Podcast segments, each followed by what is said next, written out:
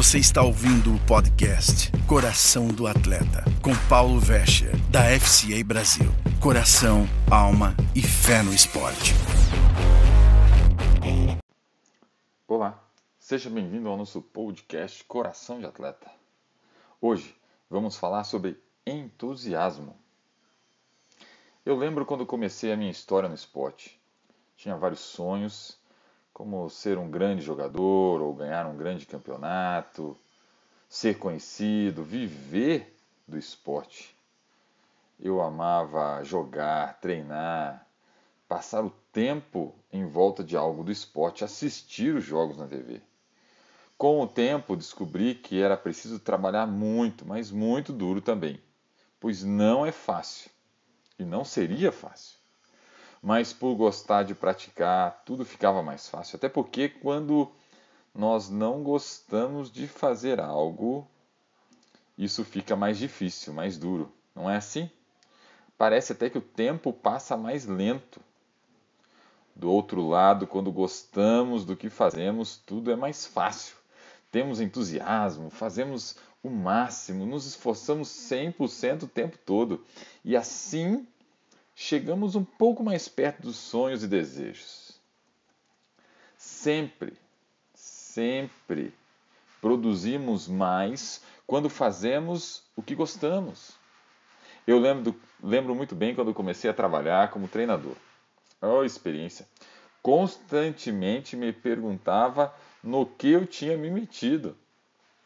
Tinha tanta coisa para fazer, organizar treinos, viagens, uniformes, pagar arbitragem, arrecadar fundos. Não era só ir ao treino, treinar, ir a um jogo e pronto. Tinha muito mais coisa envolvida, mais pessoas envolvidas, aonde eu era responsável por fazer aquelas coisas e pelas pessoas envolvidas. Muita coisa para organizar e cuidar.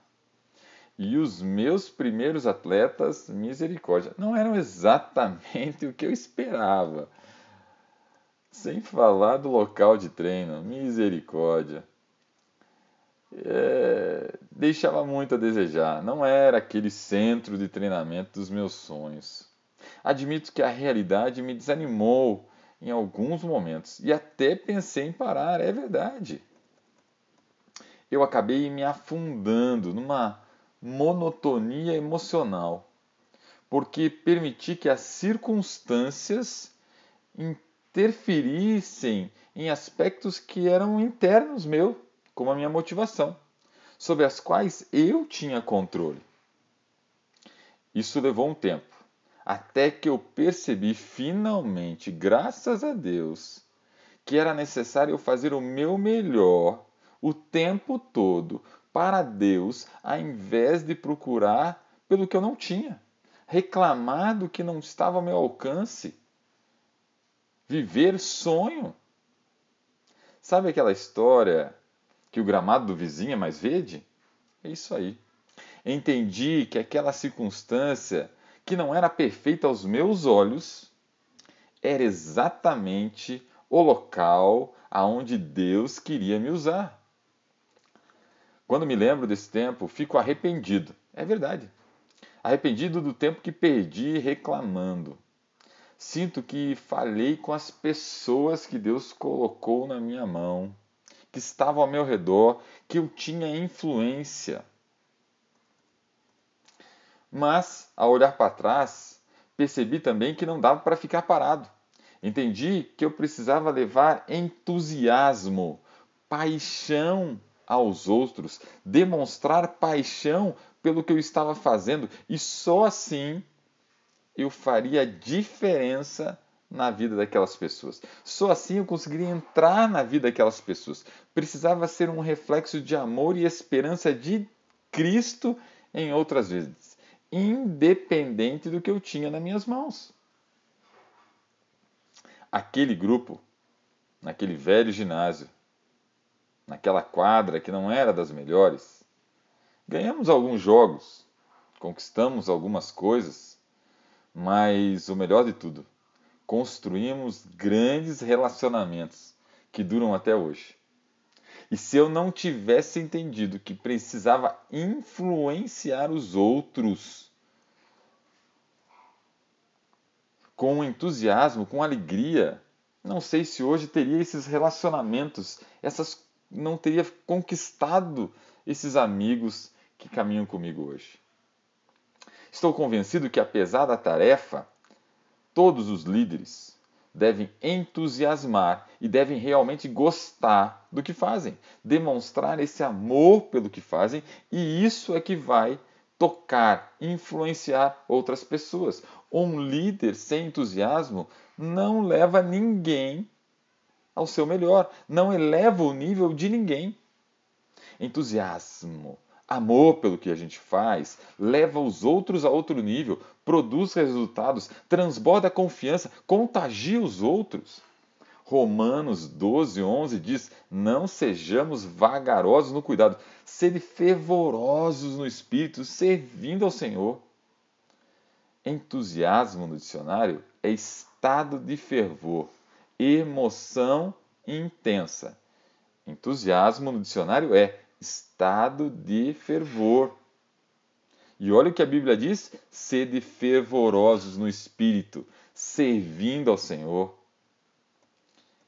Isso mesmo, devemos ser entusiasmados e entusiasmar outros. Você quer ver o reflexo disso num grande exemplo do mundo do esporte?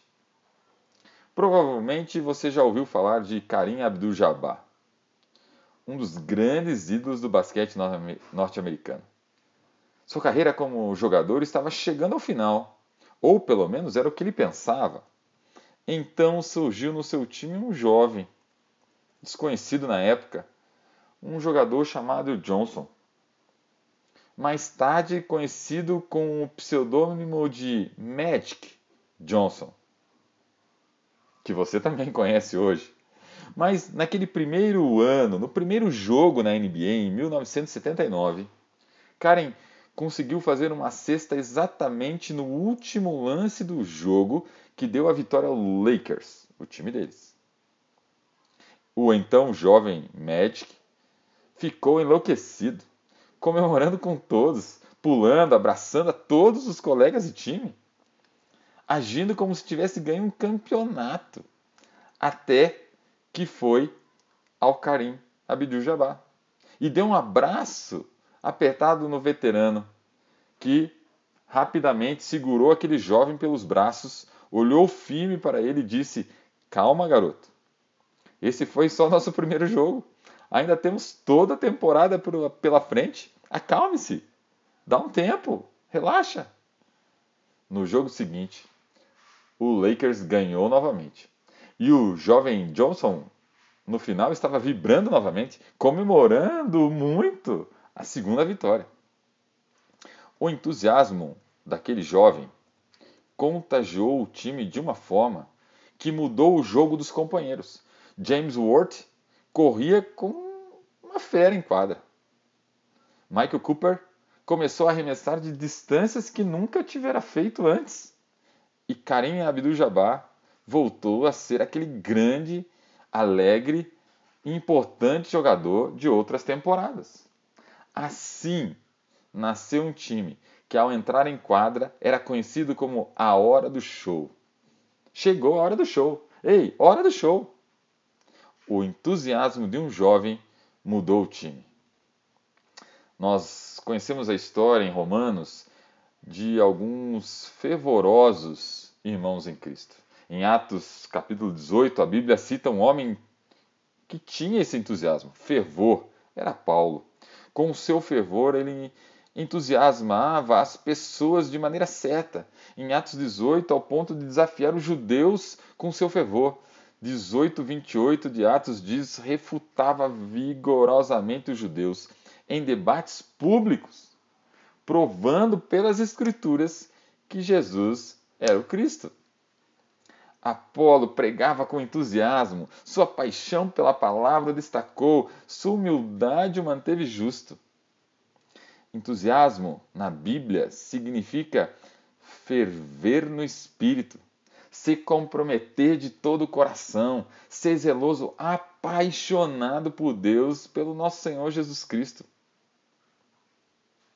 E vamos agora olhar para os nossos dias. Será que eu e você vivemos com esse entusiasmo? Como a Bíblia se refere e o significado de entusiasmo, fervor no espírito, se comprometendo de todo o coração, ser zeloso e apaixonado por Deus?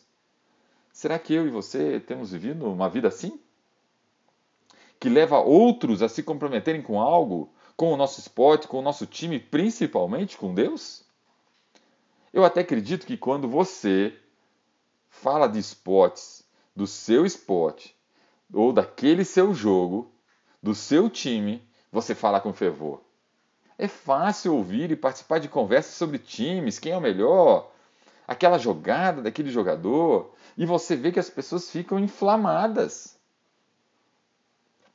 Mas quando nós falamos de Deus, eu e você também temos esse fervor? Esse entusiasmo todo aparece nas nossas conversas? Você está contagiando as pessoas que Deus colocou ao seu redor ao falar como Deus está trabalhando na sua vida? Você tem contado aos outros o que Deus tem feito ao redor de você, para as pessoas que estão em volta de você? Será que aquele dito primeiro amor não se esfriou na minha vida, na sua vida? Lembra de quando você se converteu? Que falava pra, de Cristo para todo mundo, orava, estava empolgado com o que Deus estava fazendo na sua vida? Será que esse amor continuou o mesmo ou esse amor esfriou? Se tem algo que muitas vezes me entristece, é quando ouço pessoas, irmãos na fé, falando mais dos problemas, das dificuldades, das barreiras, do que falando do que Deus pode fazer, do que o Deus Todo-Poderoso que eles servem pode fazer na vida deles, das obras de Deus, da esperança em Cristo. Nós colocamos barreiras, barreiras, problemas, dificuldades, olhamos para os gigantes que estão às nossas voltas e não vemos o quão grandioso, poderoso é o nosso Deus. Será que é só eu que vejo isso? Será que só eu percebo às vezes essas atitudes? Nós temos passado por um momento muito difícil. A própria Bíblia diz: Neste mundo tereis aflições, e este foi um ano de aflições, convenhamos. Cheio de incertezas, de dúvidas. Quantas pessoas queridas, às vezes, que você pode ter conhecido que nos deixaram falando da nossa área do esporte, atletas e treinadores que tinham planos ficaram pelo caminho. Mal tivemos treino, quanto mais jogos. Você já parou para pensar? Um atleta uh, olímpico fez um planejamento de quatro anos e. quebrou. Parou, bloqueou. Pode ser que ele não volte no mesmo ritmo. Pode ser que o tempo dele tenha passado. Pode ser que o tempo de outro melhor que ele vá chegar aos Jogos Olímpicos do ano que vem. É, você até pode pensar por que isso, mas Deus tem propósitos. Eu tive uma conversa com um treinador de beisebol esse ano. E durante a nossa conversa eu estava falando de um treinamento online à distância para treinadores de beisebol. E ele rapidamente me respondeu: Paulo, por que fazer isso? Esse ano não teremos nada, não teremos jogos, treinamentos, nem sabemos quando vai voltar ano que vem. E eu fiquei quieto por um tempo e disse: para tudo. Uh, não podemos pensar assim. Meu pai, que já é falecido, ele sempre dizia: é em tempo de crise, de crises, que é bom começar algo, que é o tempo de você começar algo e crescer. Porque apesar da dificuldade da crise, portas se abrem. E a palavra de Deus diz que tudo coopera para o bem daquele que ama a Deus.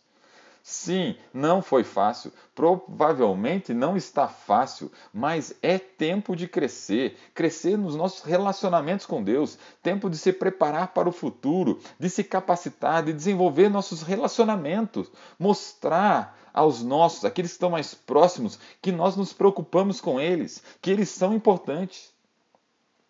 quando Deus permite algo em nossas vidas, Ele nos dá a saída, o escape. Precisamos desse entusiasmo. Precisamos animar quem está em nossa volta com palavras de esperança. Precisamos contagiar aqueles que nos cercam. Precisamos parar de falar de vírus, de doença, de situação. Sim, é a realidade que vivemos. Temos que tomar cuidados, temos que ser precavidos, fazer tudo ao nosso alcance, mas precisamos falar para os outros: ei, ainda existe vida, ei, ainda existe esperança, ei, Deus é bom o tempo todo tudo coopera para o bem daquele que ama a Deus, porque Deus está conosco o tempo todo, porque é Deus, o Todo-Poderoso, que pode fazer muito mais do que nós temos pedido a Ele, porque a paz que vem dele, do Deus Todo-Poderoso, excede todo entendimento, porque somos mais que vencedores em Cristo Jesus. Você está me entendendo? O final do ano está chegando. Mas nós, que palavra de esperança, que entusiasmo que nós vamos deixar as pessoas que estão ao nosso redor. Não é simplesmente ah, acabou esse ano. Não, é vamos lá, força, alegria. Ei, nós estamos aí. Vamos falar do que Deus tem feito nas nossas vidas com entusiasmo, do modo que Ele nos cuidou, nos livrou, do modo que Ele tem dado suporte nos dado força para continuar, para influenciar aqueles que estão no nosso redor. Vamos animar, incentivar, levar a esperança com amor. Esse é o nosso maior chamado. Trazer esperança àqueles que não têm, não é?